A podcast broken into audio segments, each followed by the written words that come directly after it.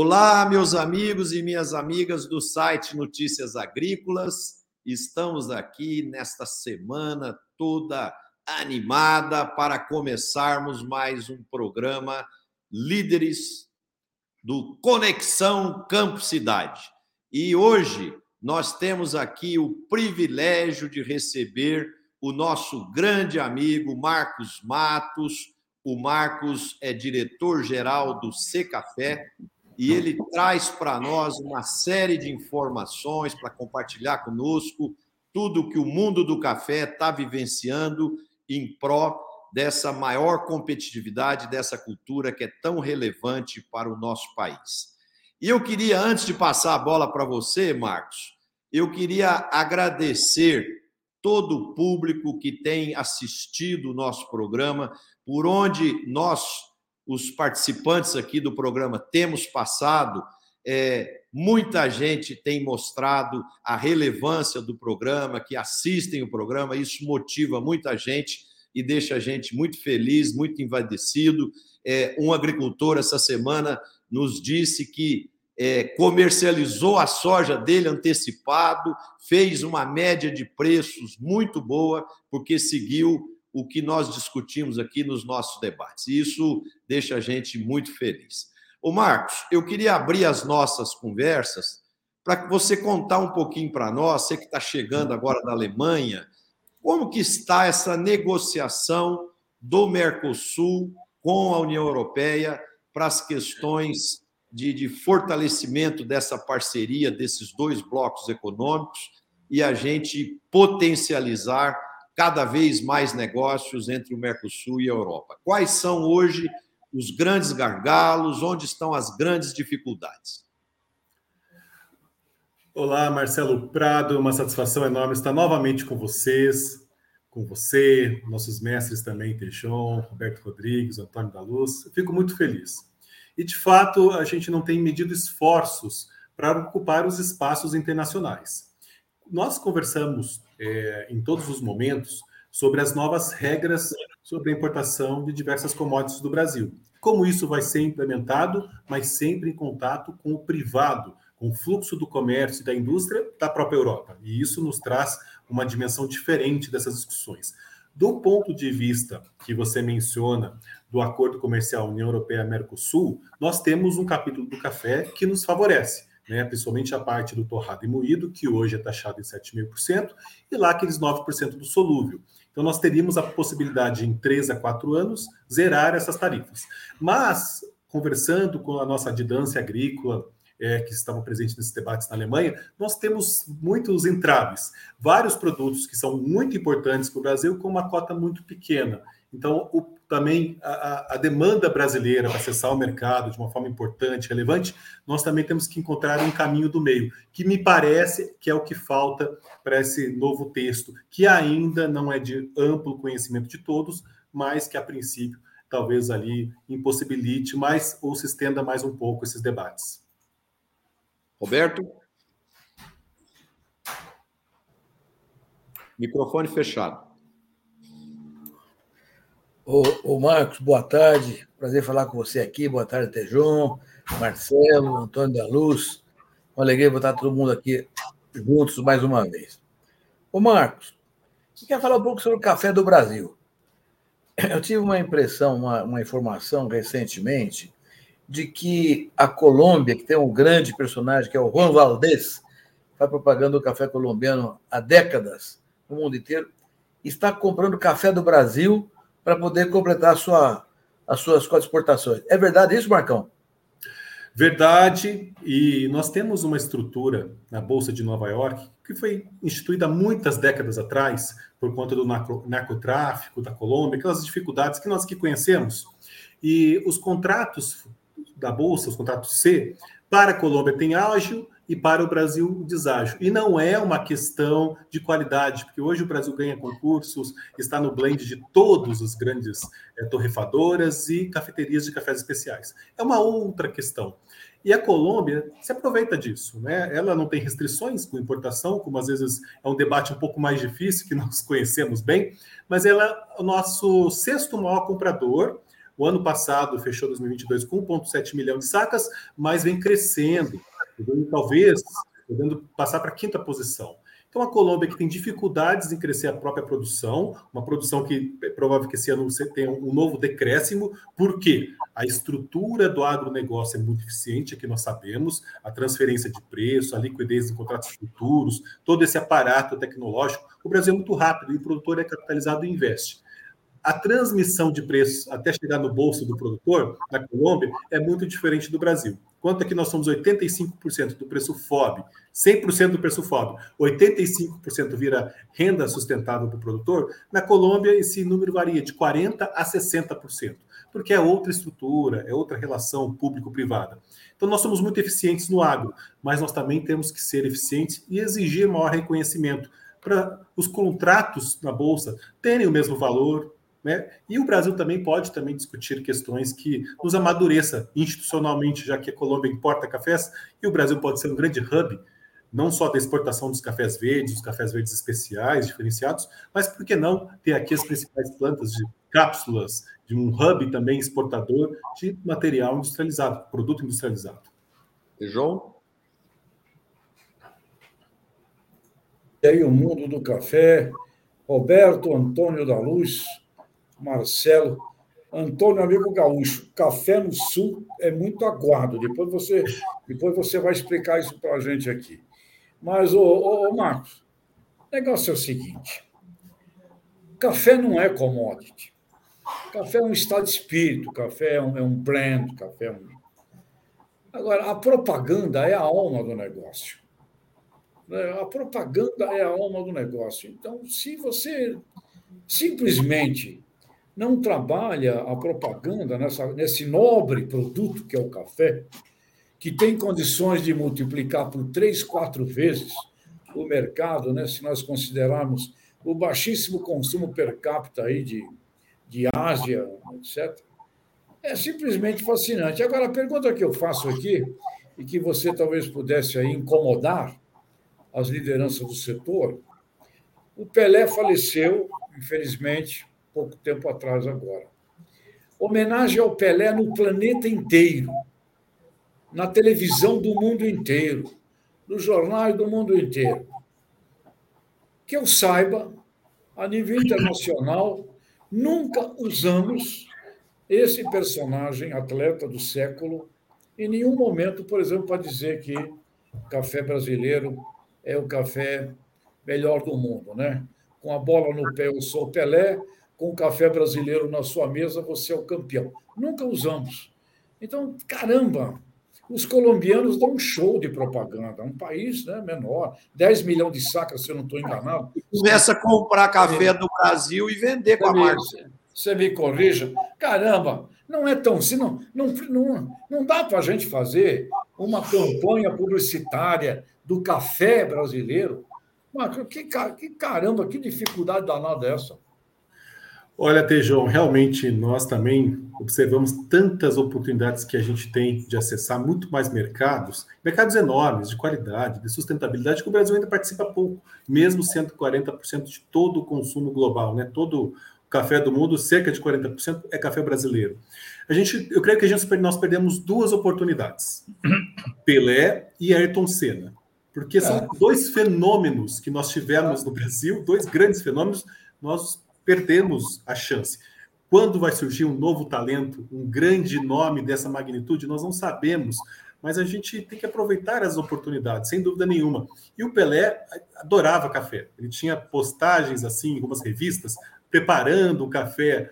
E o Brasil lá nos anos da Copa de 86 fez uma, um patrocínio né, na, na camisa do Brasil, o, o nosso antigo IBC com a o nosso raminho né, do, dos cafés do Brasil, mas era, uma, era um logo que revelava a commodity. Ela não era humanizada, não era o produtor representado naquele logo. É isso que a gente tem que traduzir agora com esse marketing profissionalizado, né?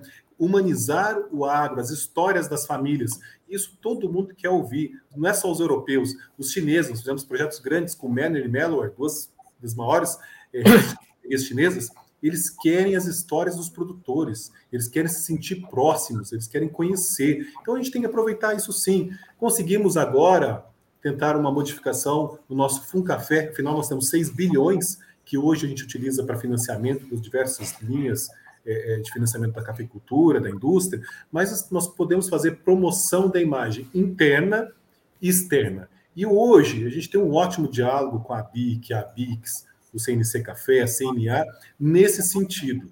E nós somos parceiros de primeira ordem para tudo o que defende a imagem do Brasil, humaniza o agro brasileiro e está presente em todos esses espaços que nós temos. Então, o Café é parceiro de tudo isso. E nós estamos tentando, aos poucos, percebemos uma mudança nesses últimos anos, e quem sabe, nos, nas próximas conversas nossas, a gente tem resultados concretos com a Apex, com recursos do Funcafé, a gente realmente aproveitando os grandes momentos do mundo, né? podemos aqui citar, até no esporte, isso é muito significativo, a gente ter a participação dos cafés do Brasil e a gente ajudar realmente o produtor ter mais espaços, mais renda, porque afinal de contas, se o Brasil é tão eficiente na transmissão de preços, todo o reconhecimento que a gente tiver é renda sustentável para o produtor. Ô Marcos, eu estou vendo guitarras aí atrás de você. Olha, por que não uma bela campanha, né? Da bossa nova, passando pelo blues, indo ao rock, ao heavy metal, rocking Brazilian Coffee. Uma campanha com roqueiros tocando guitarra, desde a bossa nova, aí você faz um jeito de ser. Aí o Roberto entende mais do que nós, aí faz um negócio assim mais, mais assim suave. Mas da bossa nova ao heavy metal, tudo é café brasileiro, cara. Vamos fazer alguma coisa assim. Vamos tem fazer até um tango, tem até um é? tango, tem até um tango argentino chama El Último Café. Ah, é ótimo. Antônio da Luz. Muito boa tarde, Marcelo, Roberto, Tejon, e uma boa tarde muito especial para o Marcos Matos, nosso convidado de hoje. Marcos, depois dessa, Tá aqui, ó, tá com uma propaganda pronta.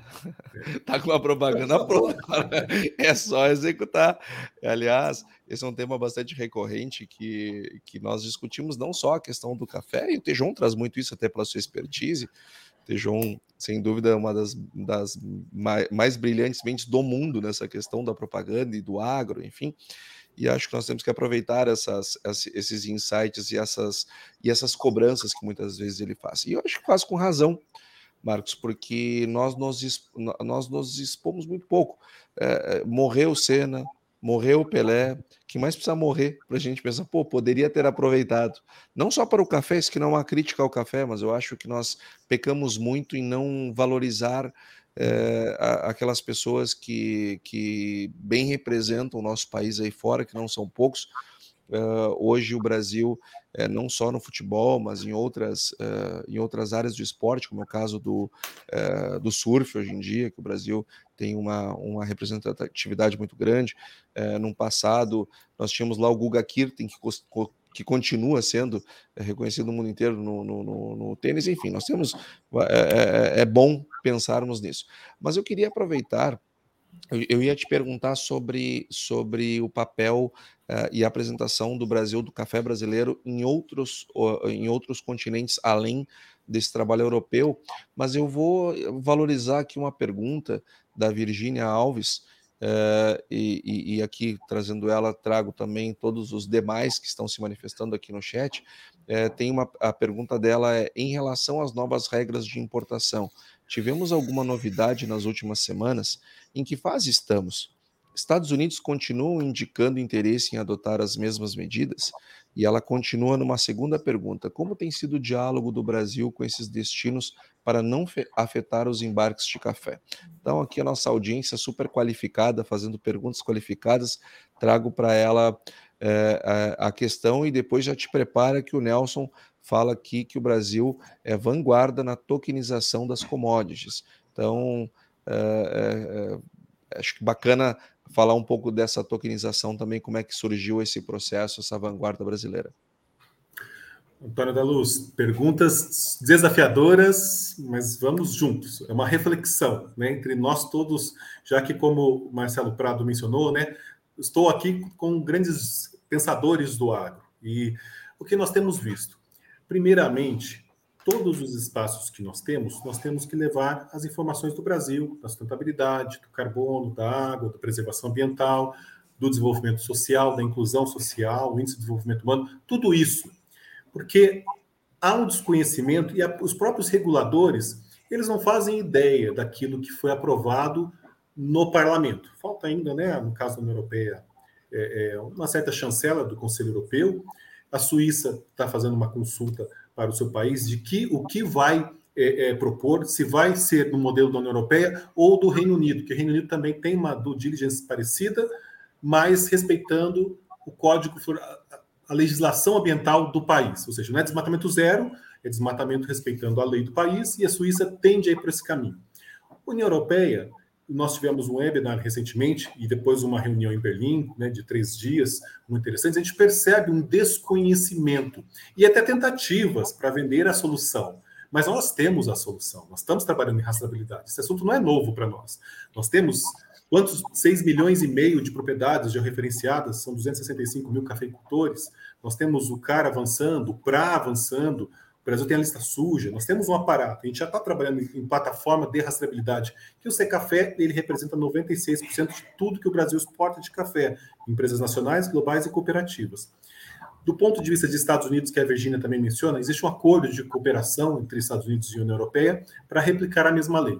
A NCA, que é a National Coffee Association, se fosse a BIC dos Estados Unidos, da indústria, e o setor lá agrega quase 2 milhões de empregos para a economia americana, tem sido chamada pelo governo Biden para discutir essa nova regra. Inclusive, pediu a ajuda do Secafé para mandar tudo que nós temos de sustentabilidade.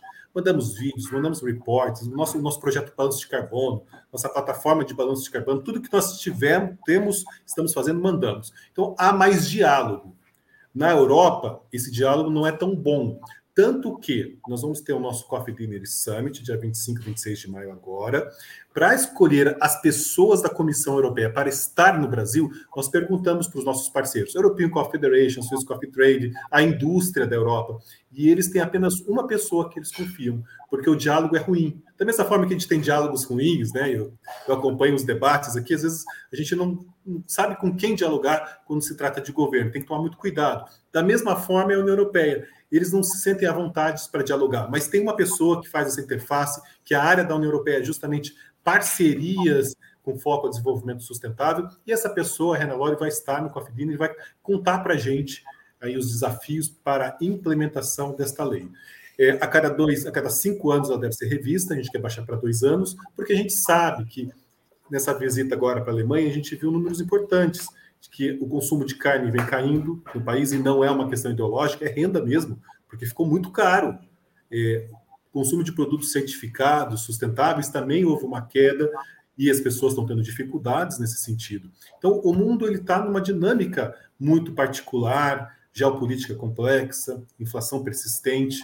Então, nós temos que achar o caminho das leis que avancem na sustentabilidade, que é tudo que aconteceu no Brasil nas últimas décadas, e não coloque tudo isso em xeque. Então, posto isso, que as leis tenham que gerar mais progresso no campo, nós estamos preparados para atender. Então, esse diálogo precisa ser feito e causa preocupação, mas é o que se fala também, não que por nós brasileiros, para, os nossos concorrentes.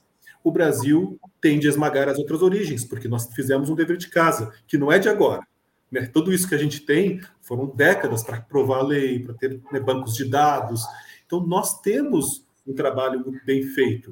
E esse trabalho, muitas vezes, não acontece em praticamente todos os países concorrentes. Então, há os dois lados da moeda nesse sentido, Antônio. Uma oportunidade e um desafio. O Brasil tem um dever de casa muito importante. E quem sabe, pela primeira vez, a gente ser uma origem considerada 100% sustentável, por ser 100% rastreável. Por que não?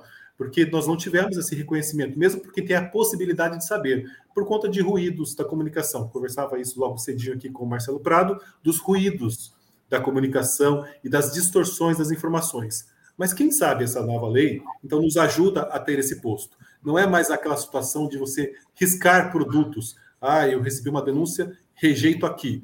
Não, nós somos o país que, por primeiro, se adaptou às novas regras. Então, que é esse trabalho também venha junto com o reconhecimento que nós exigimos e nós merecemos.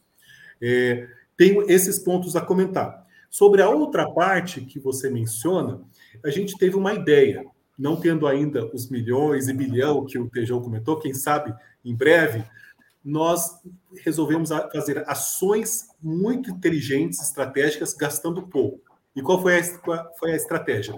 Ser Café, Museu do Café. Porque o museu, ele conversa com o setor cultural, ele conversa com artistas, conversa bem com a mídia, e não é uma abordagem comercial, é uma abordagem de história, de imigração, é uma história totalmente voltada para saber o que, que, o Brasil é hoje, reconhecendo quantos imigrantes ajudaram. E o que, que a gente fez? Bom, vamos unir as forças. O Museu do Café conta as histórias da imigração e o C Café conta a história da sustentabilidade e da presença internacional começamos a fazer exposições itinerantes do centro para o norte da Itália, em sete regiões. Fomos para a Suíça, fomos para a França, fomos para a Espanha. Graças ao nosso corpo técnico tão bom lá na Alemanha, vamos planejar uma ação grande por lá, que é o nosso segundo modo destino, e também nos Estados Unidos.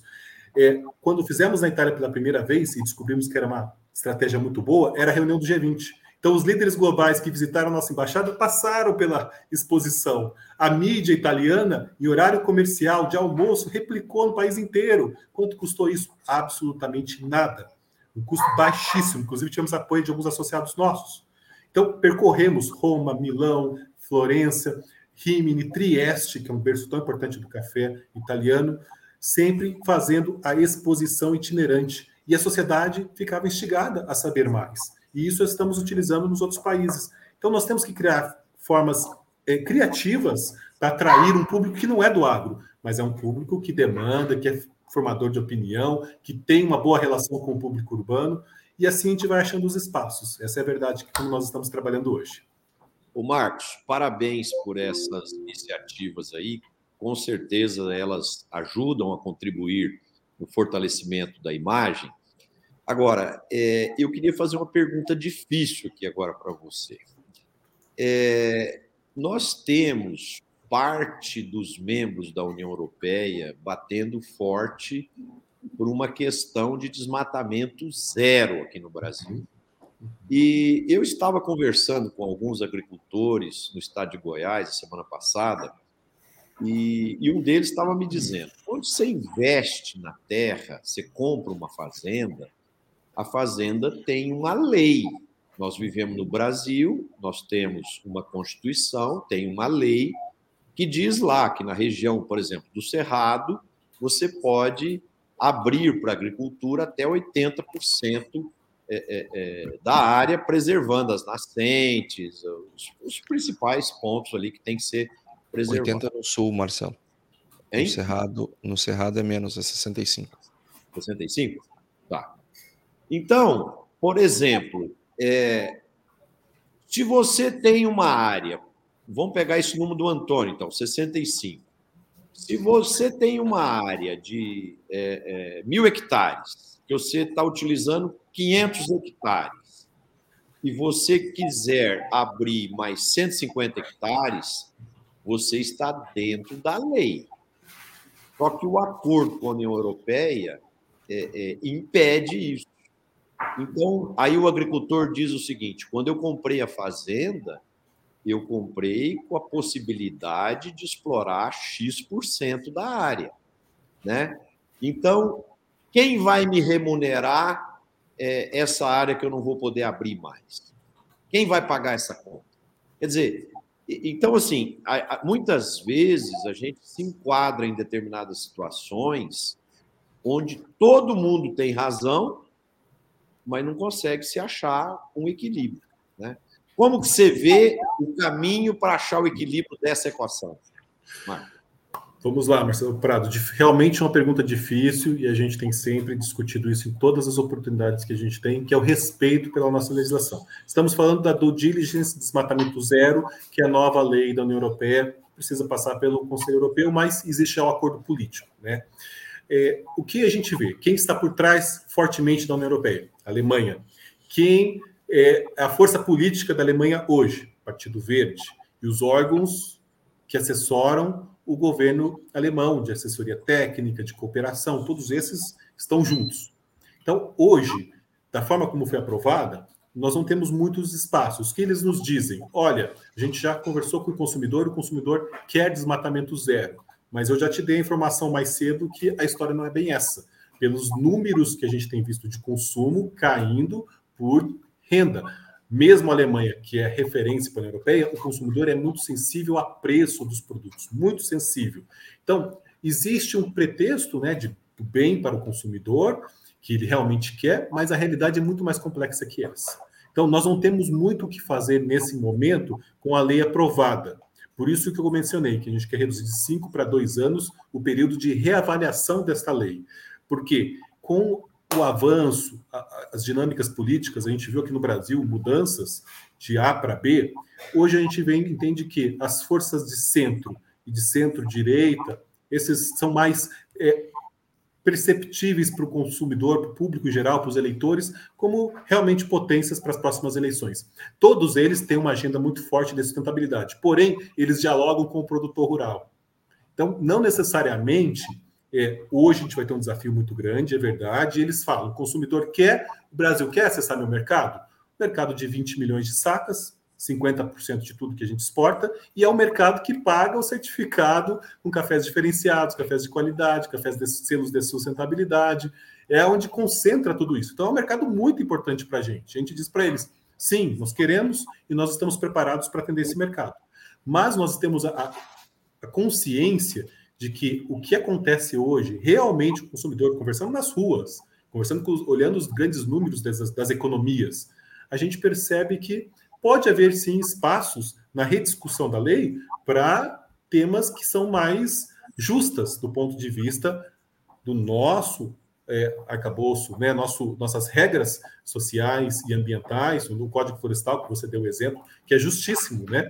No caso do café, são regiões já consolidadas de muitos anos, né? mas nós temos as outras commodities que são citadas, que estão mais lá para a Amazônia, então nós temos níveis de riscos para serem é, estabelecidos de alto, médio e baixo. Então, tudo isso impacta. Hoje é muito difícil discutir esses pontos, porém, mais para frente, a gente acredita que vai haver espaços. Roberto? Uh, eu queria fazer só uma consideração. Depois do Você, Marcos, você falou que nós temos mais ou menos 40% do mercado mundial de café, mais ou menos isso, né? Uhum. E o café em grão, café verde, né? Qual é a é. porcentagem do, da participação no Brasil no mercado mundial de café torrado e moído? É, nós falamos o seguinte: 40% de todo o café que é tomado no mundo, a cada 10 xícaras, 4 é do Brasil. Né? Então, porque a nossa indústria, como o Brasil é o segundo maior consumidor global, a nossa indústria, a gente pressupõe que é o segundo maior parque industrial do mundo, que somos o segundo maior consumidor global. Mais ou menos assim, Estados Unidos primeiro, Brasil segundo. Então, nós temos a industrialização do produto, mas ela é para o mercado interno. Quando a gente vai para o mercado externo, a exportação de torrado moído é mínima, a nossa exportação mínima a gente tem um produto que é muito importante para o Brasil, que são as exportações de café solúvel. Vários países da Europa têm um consumo muito forte de café solúvel, Reino Unido, vários países.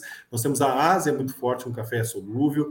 É, nós temos duas plantas importantes de café solúvel na Espanha, por exemplo, entrando pelo porto de Barcelona. Então, nós temos uma dinâmica muito importante. A gente exporta cerca de 4 milhões de sacas de cafés equivalentes em café solúvel. A gente pega aquelas toneladas de café solúvel e volta para o café verde para analisar na mesma base. Então, gente, o que, que é industrializado hoje? O café solúvel. E o Brasil, em plena pandemia, em plenas dificuldades que nós tivemos é, desindustrialização, mas no café nós tivemos inauguração da, de uma planta da Olan, Estado da Arte no Espírito Santo, e outra da Cacique, também no Espírito Santo, transformando ali o Estado num grande polo uma plataforma de café solúvel. Então, apesar das dificuldades da crise e tudo isso, no café a gente industrializou e avançou, mas no café solúvel. Agora, uma coisa certa, né, Marcos? Acho que até o, Tejão já falou sobre isso anteriormente. Café é prazer, café é alegria, café é felicidade, né? O, o cheiro do café passando no coador é um negócio prazeroso demais da conta. Então, é, tem uma conversa aí, Marcos, que eu queria tirar limpo com você. Uh, o, qual, é, qual é a diferença de valor entre uma saca de café verde e, e essa saca transformada em, em cápsula? Fala em 50 vezes, 90 vezes. Qual é a diferença entre o café verde e o café em cápsula? Em valor? Roberto, é um valor astronômico. Na cápsula você tem alguns gramas de café, né? 5, 4, 6 gramas, depende da quantidade que a cápsula faz, que é um mercado que tem evoluído, né? Hoje você escolhe uma cápsula, você pode fazer um balde de café, né? A cápsula que tira um, um expresso simples. Então, a, é, é, um mercado que, que avançou de uma forma abrupta. Mas se você paga comprando direto na loja, quatro reais, dez, de até 10 reais por alguns gramas. A saca de café hoje, negociada no mercado físico por produtor, é, bebida dura, está em mil, mil a mil cento e cinquenta reais, 60 quilos. A gente, é, é, a gente faz uma relação ali, multiplica por 45 vezes para ele dar, 450 vezes para ele dar o número de, de cafezinhos que você tira. Mas é uma relação totalmente desproporcional. Você transformar alguns gramas em um quilo e um quilo para saca de 60 quilos, realmente muito mais que 50 vezes, Roberto. Ok. João? É... 50 ah, vezes. 50 vezes. Muito mais. Caramba, amigos, como o Brasil tem oportunidade de triplicar, quadruplicar o, o tamanho do seu agribusiness, né? do seu agronegócio. É, por que, que a indústria brasileira. Uma pergunta: ah, esse café industrializado solúvel, ele vai lá para o mercado consumidor com uma marca brasileira ou a marca desaparece? Na maior parte das vezes a marca desaparece, vai por containers e a gente usa as marcas dos nossos compradores. São é, conversando com o pessoal do Solúvel, né? A gente tem um amigo aqui do agro, bem conhecido por todos, o Agnaldo Lima, foi do Ministério da Agricultura por muitos anos, fantástico. Ele conta né, essa história e como nós perdemos as oportunidades, principalmente no passado, quando a indústria estava se estruturando no mundo. Né? Agora que está tudo consolidado, realmente é difícil você vender o seu produto onde o seu cliente está lá né, com a marca dele. Né? Então, são, são situações mais desafiadoras. Mas, aos poucos, com a.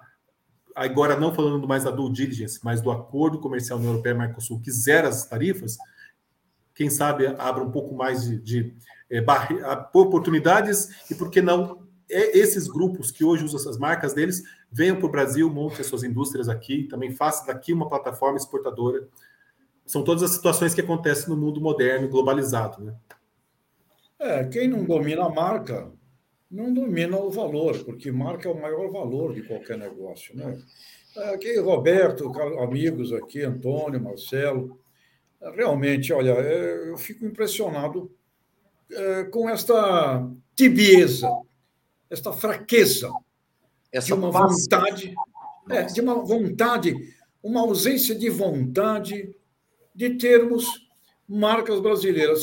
No café somos os maiores do mundo, não temos marca. Na laranja somos os maiores do mundo, não temos marca. No açúcar, maiores do mundo, não temos marca. É, caramba, é, será Só que não? Fazer Qual é o drama? Para, para... Será que é, é, tão difícil assim? Não é, não. É, é, um empresário pode muito bem fazer. O que eu ouvi, Roberto, você que tem um conhecimento internacional gigantesco, é que a Sadia tem alguma percepção de marca lá no Oriente Médio, na área do uhum. frango e tal. Tem. Eu não sei se, eu não sei se tem mais alguém que tenha. A, a, Havaianas, Havaiana, Havaiana, Havaiana, Havaiana, mas com. Perdigão. A porcaria, a do nome. A porcaria do nome, nome Havaiana, podia botar essa sandália brasiliana, pelo menos. Né? Ou seja, que eu vou te contar. Ambev, o pessoal grande da cerveja. Caramba! Tá nós, né? Como como está faltando realmente uma vontade de marketing no agro brasileiro para multiplicar por 4, 5, 6 esse faturamento que a gente tem aí uh, do agro brasileiro. 600 bilhões de dólares. Imagina isso com marca. Para onde pode ir? Uh, eu, eu gostaria de. Bom, primeiro quero responder ali uma pergunta do Jocelino Alves dos Santos, que é, falou, perguntou sobre o mercado, né? Ainda tem muita certeza sobre o tamanho da oferta esse ano, mas é, dada essa incerteza, se imagina que será muito parecido com o 22. Quando vier o resultado final, vai ser um pouquinho mais, um pouquinho menos, mas deve ser bem parecido. Então, é, Jocelino, eu te aconselho a, a gastar a tua energia com a demanda porque afinal de contas, sim, o consumo de café é altamente sensível às variações de renda. Nós estamos com o mundo inteiro com juros elevados, com uma desaceleração na economia global, é, Estados Unidos lá cheio de problema, Europa cheio de problema, Europa tem que muito, Estados Unidos parou de aumentar juros, mas a Europa ainda vai continuar aumentando, ou seja, o lado da demanda, honestamente, é o que mais me preocupa no café, em que pese os preços estejam bons, não dá para a gente reclamar, né? Agora, no que diz respeito, eh, estão bons, olhando da perspectiva da, da venda do produtor. Mas sabe, Tejon, que tem um, um, um grande economista é, que ganhou o prêmio Nobel de Economia, o Schumpeter, ele dizia que é papel da indústria a inovação. E, e é papel da indústria levar a, e, e criar uma marca é uma inovação. E nós temos um debate sobre industrialização no Brasil. Tá? Nós sabemos que a nossa indústria brasileira é movida a grão. As principais indústrias brasileiras são movidas a grão. Os principais segmentos industriais brasileiros são movidos a grão. E ao mesmo tempo nós temos uma, uma discussão sobre desindustrialização. Mas ao mesmo tempo nós temos uma discussão como essa, mas parei, meu, por que, que nós não estamos pegando o nosso produto aqui, investindo nos nossos produtos aqui, naquilo que a gente faz de melhor, que conseguimos produzir melhor e mais barato? Por que, que nós não estamos criando marca? Por que, que nós não estamos desenvolvendo produtos? Por que, que nós não estamos dando outras utilidades para as nossas produções? É, quando eu me refiro a isso, tem N cadeias, vou pegar uma outra aqui para não ficar só em cima do café, né? Por exemplo, o arroz, a gente produz arroz do mesmo jeito, né? Arroz branco no prato há tanto tempo. Arroz dá para beber, dá para abastecer o carro, dá para fazer tanta coisa. É, é, nós temos, e, bom, a soja, milho, então são múltiplos. Quantas iniciativas bacanas surgiram lá, produção de etanol, de milho, coisa do tipo. Agora, a consolidação do Brasil no mercado global com marcas, nós estamos muito longe disso, muito longe disso mesmo. Vamos lá, carne, carne. Nós aqui no Rio Grande do Sul produzimos, sem dúvida nenhuma, das, uma das melhores carnes do mundo. Isso não tem nada de bairrismo. Isso tem a ver com o tipo de produção, a pasto, enfim, semelhante com o que acontece no Uruguai, na Argentina. Esse tipo de produção é uma produção diferenciada. São tipos de raça que, junto com, com, com um, um, determinado clima e um, um determinado tipo de alimento, confere à carne um sabor diferenciado. Como é que nós vendemos a nossa carne? Como qualquer outra, né? como bastantão, como commodity. Ou seja, falta muito, mas muito mesmo.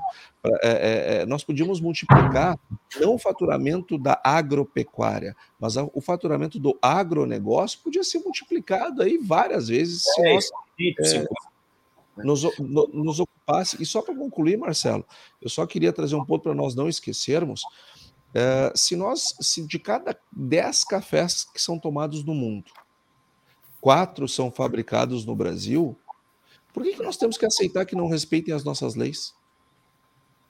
Se o Brasil tem uma lei e a lei mais severa do ponto de vista de proteção ambiental, quem nos compra tem que respeitar o que nós estamos fazendo. O, o Antônio, essa. E, e, ah, desculpa, continua. E está na hora de nós começarmos a, a, a, retalhar, sabe? Eu, como brasileiro, eu gostaria de que os carros, e como, e como um proprietário de um veículo alemão, eu acho que não dá mais para comprar carro alemão que não tenha garantia e rastreabilidade, já que nós temos que dar, para veículos que não foram feitos com energia limpa. Energia que queima carvão para poder, aliás, indústria que precisa que queime carvão para seguir produzindo. Eu não quero consumir esses produtos poluem o meio ambiente? Quando é que, quando é que nós vamos começar a construir legislações para proteger os brasileiros do consumo de lixo que são produzidos com, com queima de carvão, com, de, com derrubada de florestas milenares e assim por diante? É na hora de nós começarmos a discutir isso aí, porque eu tenho certeza, Marcelo, certeza, que o povo europeu não pensa desse jeito. Do mesmo jeito que o povo brasileiro não acha que a Ucrânia tem tanta culpa quanto a Rússia. Às vezes, os nossos representantes fazem e falam coisas com as quais nós não concordamos. Tenho certeza que o povo europeu não pensa desse jeito, porque vai arder no bolso dele e ele está cansado e cada vez mais cansado do protecionismo que, que revestido de verde, revestido de não sei o que, faz com que aquelas criaturas tenham que pagar mais caro por produtos piores. Ô, Antônio, é, existe um ponto aí nisso que você está levantando que é um conjunto de fatores que leva a esse cenário que a gente tem hoje de ser um país totalmente voltado para commodity. Primeiro começa por barreiras tarifárias e não tarifárias nos países desenvolvidos contra o produto brasileiro. E, e nós, brasileiros, o governo brasileiro aceita isso passivamente. Né? Então, por exemplo, já que é difícil exportar o café torrado, processado, já com alto valor agregado, então vamos exportar a saca de café verde mesmo, está tudo certo. Né? Então, nós precisamos quebrar esse, esse modelo e, e nós temos que começar a perseguir essa cultura do valor agregado. Agora, isso passa por uma mudança cultural em todos os sentidos, é capacitação das pessoas, é, é, é mais tecnologia de processo, é marketing, é, é, é, é mais. Hoje, inclusive, tinha uma notícia bacana lá no Estadão dizendo que mais 10 adidos agrícolas estão sendo contratados para a gente chegar a 39 adidos agrícolas, é mais adidos agrícolas negociando os nossos produtos lá fora. Né? Então, é um conjunto de coisas para quebrar esse contexto de nós só vendermos commodities. Marcelo, deixa eu colocar um pouco a colher nessa conversa que o Antônio conversou tão bem, é, é, e você continua. A verdade é a seguinte: na OMC, Organização Mundial do Comércio, tem uma regra de tarifa chamada escalada tarifária, que o Marcos conhece perfeitamente bem, e que é o seguinte: você exporta uma commodity, um grão, a tarifa é nula ou muito baixinha. Você agrega valor a esse produto, industrializa, faz um produto embalado, etc., tem outra tarifa. Por que, que os governos dos países desenvolvidos fazem isso? Para proteger os produtores deles. Nós estamos protegendo a indústria deles. E nós topamos, nós vamos exportando matéria-prima e eles vão fazendo. Veja, por exemplo, a da Holanda. A Holanda é o segundo maior exportador agrícola do mundo, só perto dos Estados Unidos. Porque compra matéria-prima, transforma e, e reexporta. Né? Então, o que nós precisamos discutir amplamente, e é, você tem toda a razão, é o papel do governo, é discutir a questão da escalada tarifária, discutir esse fato. Eu não quero exportar só café em grão, não quero exportar só o grão de soja ou o grão de milho, eu quero embutir a soja e milho num frango, num, num iogurte, numa proteína qualquer e vender já uma coisa preparada. Só que os governos desenvolvidos protegem os produtores com tarifas. Quanto mais agrega valor, mais alta é a tarifa, para inibir a nossa entrada lá. Então, esse é um ponto fundamental que o Brasil tem que avançar muito mais. Esse é o primeiro ponto. E o segundo ponto é uma questão ainda mais delicada. Marcelo, Antônio, você vai saber disso aí, você vai conhecer esse tema, Antônio. É, por exemplo, a questão dos dois pesos e duas medidas. Vamos pegar dois exemplos claros: comida e petróleo. Normalmente, a tributação internacional é sobre a comida, é sobre o país produtor. Então, eles tributam o Brasil que produz. O petróleo, não. Ninguém tributa o, o discurso ambiental da Arábia Saudita, outros países produtores de petróleo, como, são, como emissores de CO2. Quem é tributado é o consumidor do petróleo, mas que compra. Está errado. Ou você tributa tudo do consumo, ou tributa tudo da produção. Então, esses dois pesos medidas perturbam enormemente a postura do Brasil no cenário global. O, Roberto, muito legal isso que você falou, e pegando o gancho do que o Antônio tinha falado, será que não é na hora que está discutindo isso do café, nós não tínhamos que falar, ok, então nós vamos discutir os carros de vocês que nós vamos aceitar aqui no Brasil. Nós queremos ver isso, aquilo, e ter a contrapartida. Né? O, o problema é que nós negociamos sempre com a autoestima muito baixa. Né? O negociador nosso tem que ter autoestima, a gente tem que acreditar. E, e tipo assim, não, se for para vender commodity, eu não quero mais vender. Pronto. É, é, é eu só... É, essa conversa é assim, mas não é assim, né? Você não vê o que vai fazer com commodity, né? Então, mas, mas em suma, o que precisa ver realmente tem razão. Eu, nosso, nesse caso é o Itamaraty. Tem que ter uma visão nacionalista de proteção do produtor brasileiro. agrícola e industrial. Você tem toda a razão. Eu quero vender café torrado e moído, em cápsula. Então tem que fazer o quê? Tem que reduzir a tarifa do produto industrializado. Senão, você vai acabar sempre ficando por baixo, vendendo commodities. E aí fica depois o industrial criticando o Brasil que só vende commodities. Então, por que, é que eles não ajudam a agregar valor na negociação internacional também? É, eu, só queria, eu só queria agregar aqui um ponto para repor, dar uma contribuição como, como economista à discussão do valor agregado. Tá? É, em primeiro lugar, o Brasil não é um país extrativista. Extrativista se nós estivéssemos coletando coisas na natureza, nós não coletamos coisas na natureza. Uh, não me refiro a nenhum de vocês especificamente, mas um dos nossos é, internautas colaborou aqui com essa preocupação, que é uma preocupação dele, eu tenho certeza que é de milhares de outras pessoas, e cabe a nós fazermos, é, é, trazer aqui os conceitos das coisas como elas são. O Brasil não é um país extrativista, o país produz. E, é, e produzir é diferente de extrair. Extrair é pegar o que a natureza dá. Outra coisa é, é, eu produzir aquilo, algo voluntariamente, não foi algo que a natureza deu, eu fui lá e produzi. Nesse processo de produção, nós geramos muito valor agregado. Nós temos que ter cuidado com isso. A máquina, uma máquina agrícola tem muito valor agregado. Depois que nós usamos ela, para onde é que vai o valor agregado? Ela escafede? Né? Não. Uma semente tem muito valor agregado. Um defensivo agrícola tem muito valor agregado. É, os processos de produção geram muito valor agregado. Ou seja, a agricultura do século XXI tem muito valor agregado.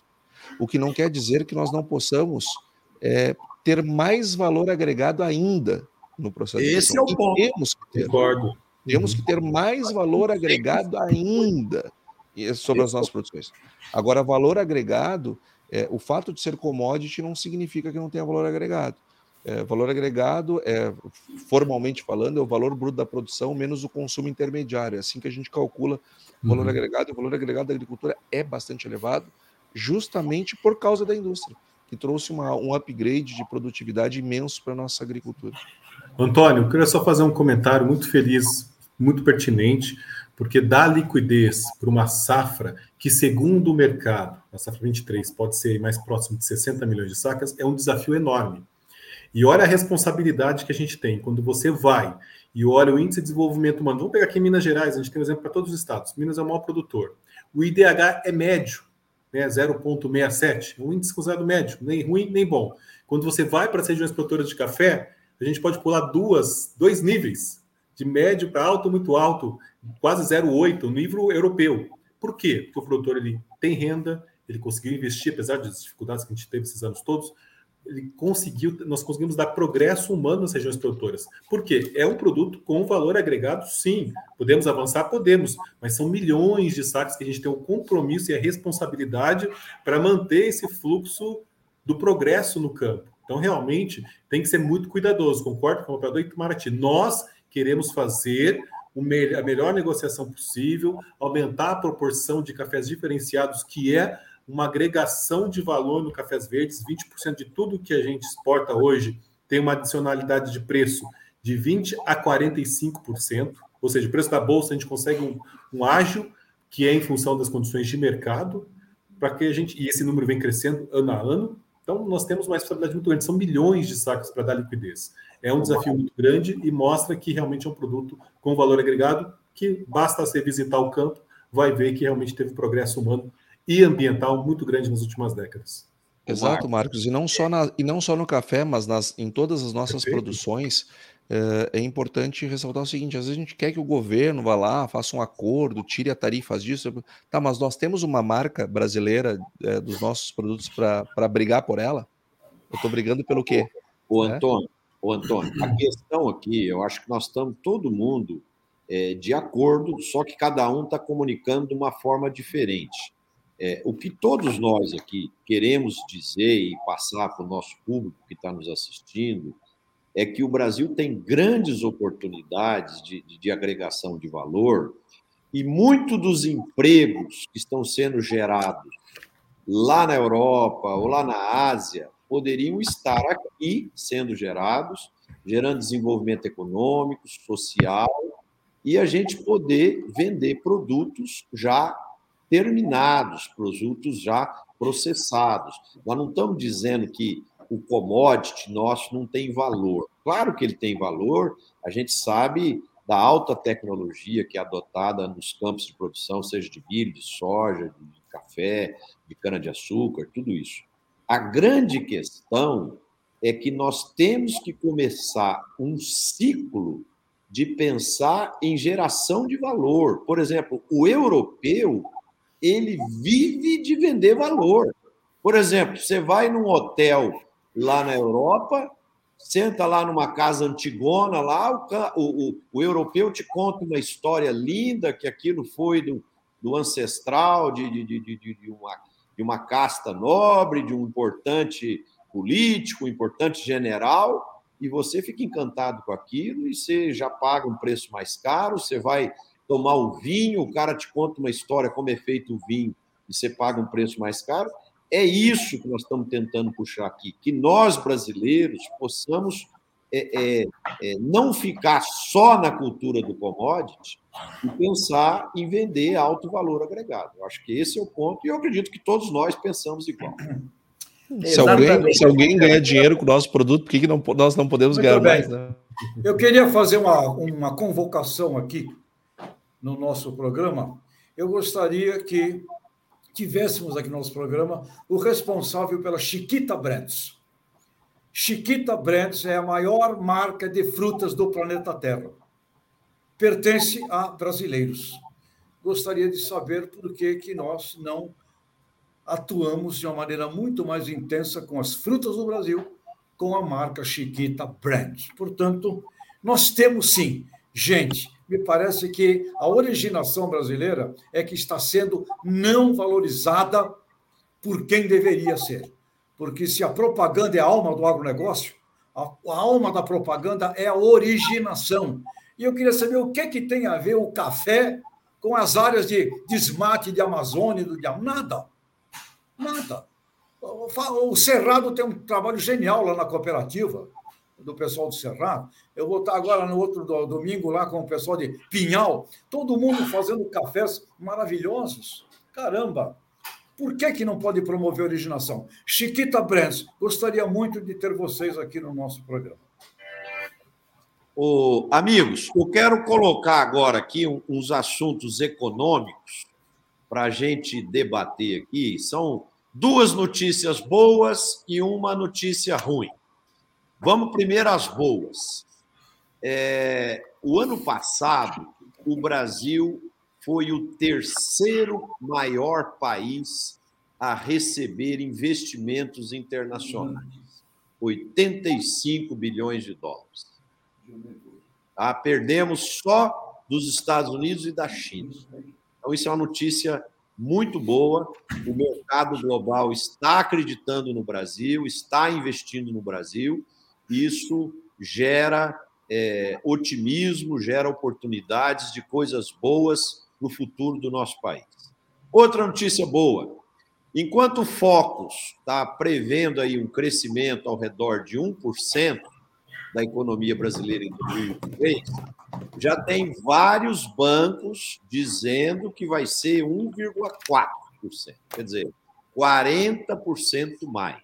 Então, isso também é uma notícia boa. Uhum. E a notícia ruim é que nós estamos com 43% dos brasileiros inadimplentes, em algum lugar com o nome é, complicado nos sistemas de crédito. Né? Então, a gente vê que a gente vive em um contexto umbigo, né? de muitas coisas boas acontecendo, perspectivas positivas, e, ao mesmo tempo, é, muita gente passando dificuldade, com problemas para honrar seus compromissos. Na visão de vocês, como isso impacta é, tantas notícias boas quanto essa negativa como isso impacta as cadeias do ar?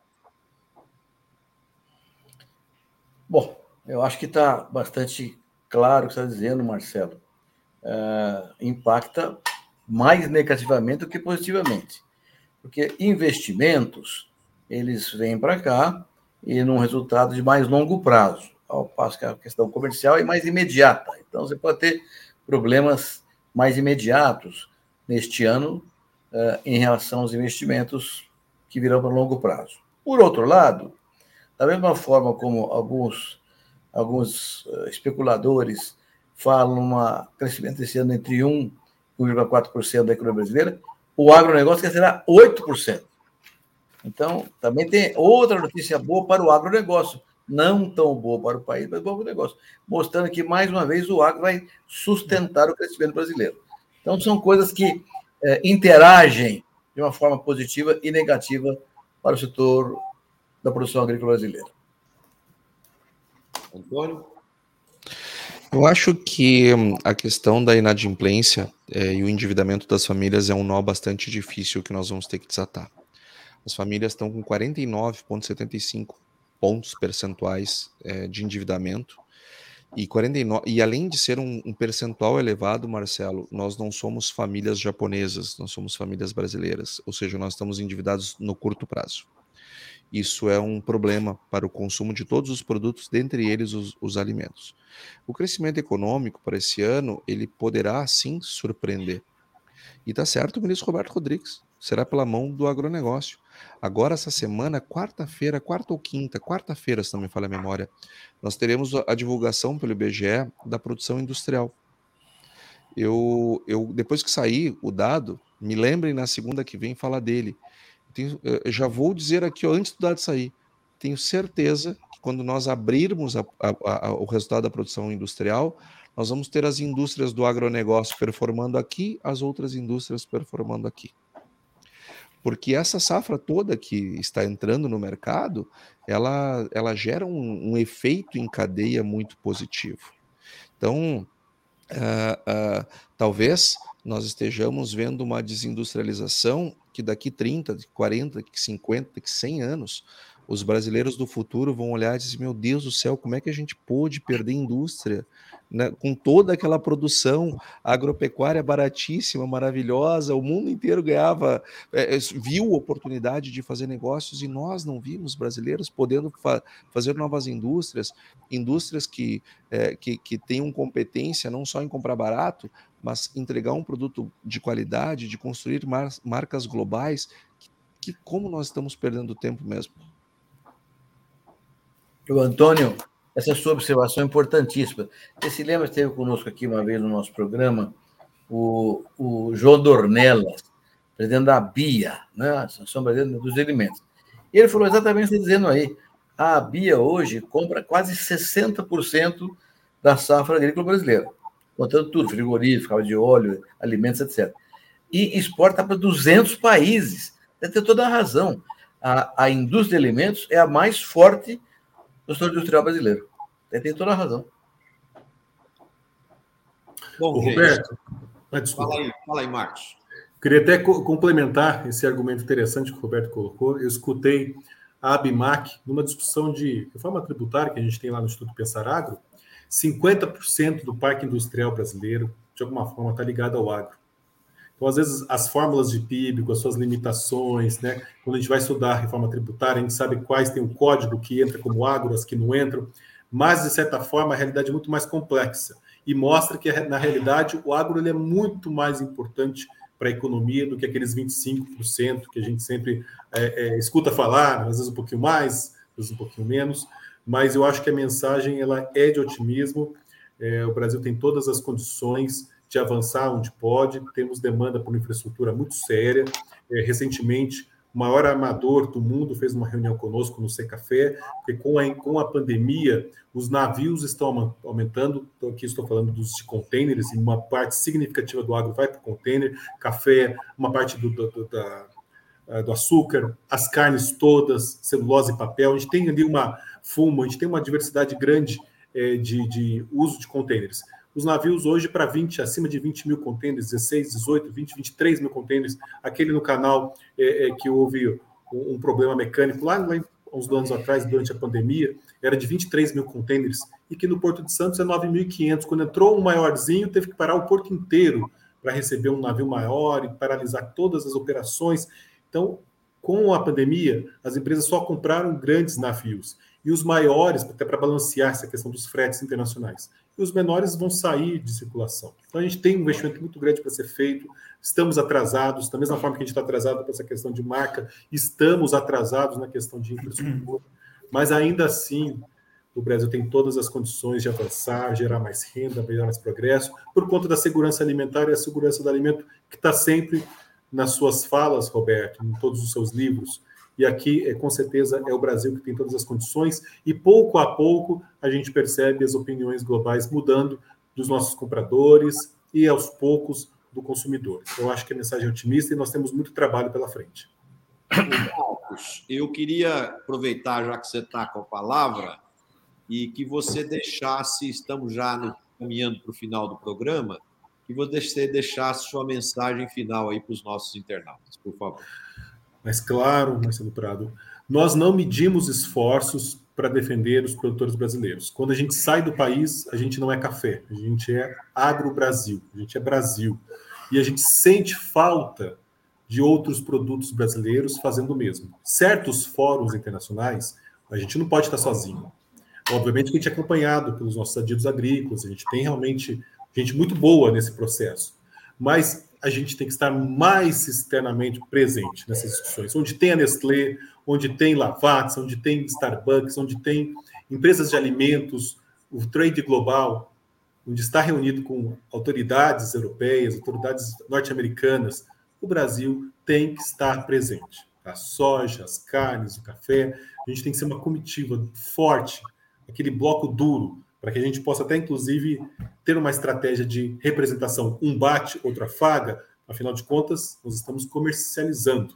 Nós temos que ter uma estratégia muito bem estruturada. Então, eu sinto falta, mas nós aqui temos uma agenda todo o ano voltado para o internacional, e, obviamente, quando estamos aqui, lá para o Instituto Pensarado. Apesar de todos, todos esses desafios que nós temos, novamente, a mensagem é de otimismo e nós aqui do Secafé, para quem estiver nos escutando, nós somos parceiros de todos os produtores brasileiros. O que precisar, nós vamos estar a postos. Se tiverem ideias, sugestões, quiserem ir juntos, estruturar a nossa promoção da imagem, atingir os jornalistas, atingir, influenciar o máximo possível, contem com a gente. Estamos aqui para isso mesmo. E tenho certeza que nas próximas edições vamos estar trazendo mensagens ainda melhores que a gente pôde aqui compartilhar. O café representou 9,3 bi na receita no passado, dólares. Eu tenho certeza que ano a ano, se nós temos boas condições climáticas para os próximos anos, tenho certeza que a gente pode ter um crescimento econômico otimista, superior a algumas estimativas, e sim esse progresso de sustentabilidade no campo ele ser aprimorado, apesar das novas regras, apesar desses desafios. Há sempre oportunidade onde há um grande desafio. Marcos, parabéns pelo seu trabalho, parabéns por tudo que o Secafé tem feito para o agro brasileiro. E, você sabe que você tem uma vaga cativa aqui na bancada do nosso programa, tá? Quando quiser vir, tiver é, vontade de participar conosco, você será sempre bem-vindo.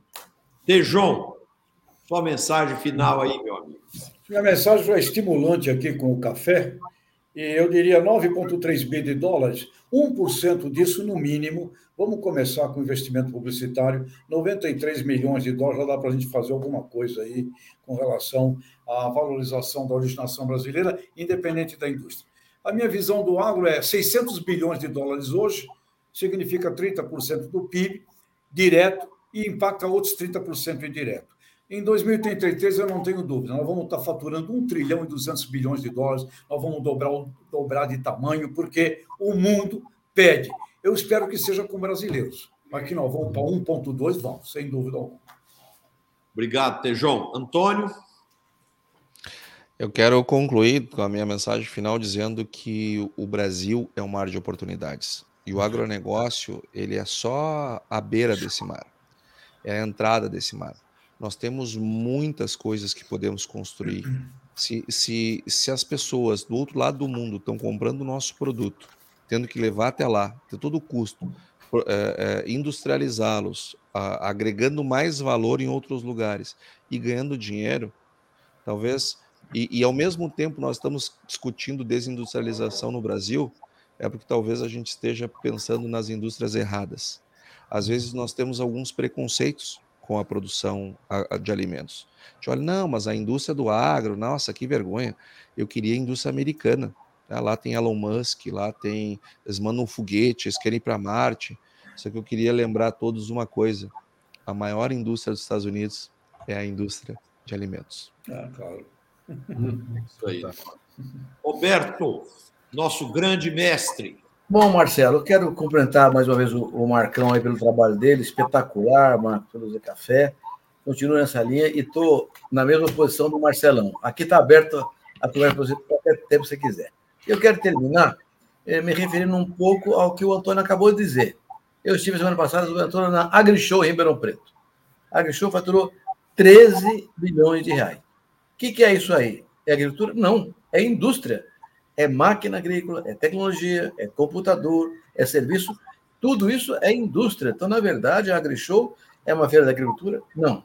É uma feira do agronegócio, mas o que vendeu foi industrial. Então é isso aí. Um abraço a todos, até semana que vem, se Deus quiser. Eu, eu também queria enfatizar essa força do agro que o Roberto acabou de falar. E além de bater recordes de vendas, mesmo com juro alto e muitas coisas nesse momento estavam desfavoráveis, né? queda do preço do milho, da soja, o agricultor brasileiro apresentou sua capacidade de visão de longo prazo né, de investir olhando para o futuro e não para o retrovisor.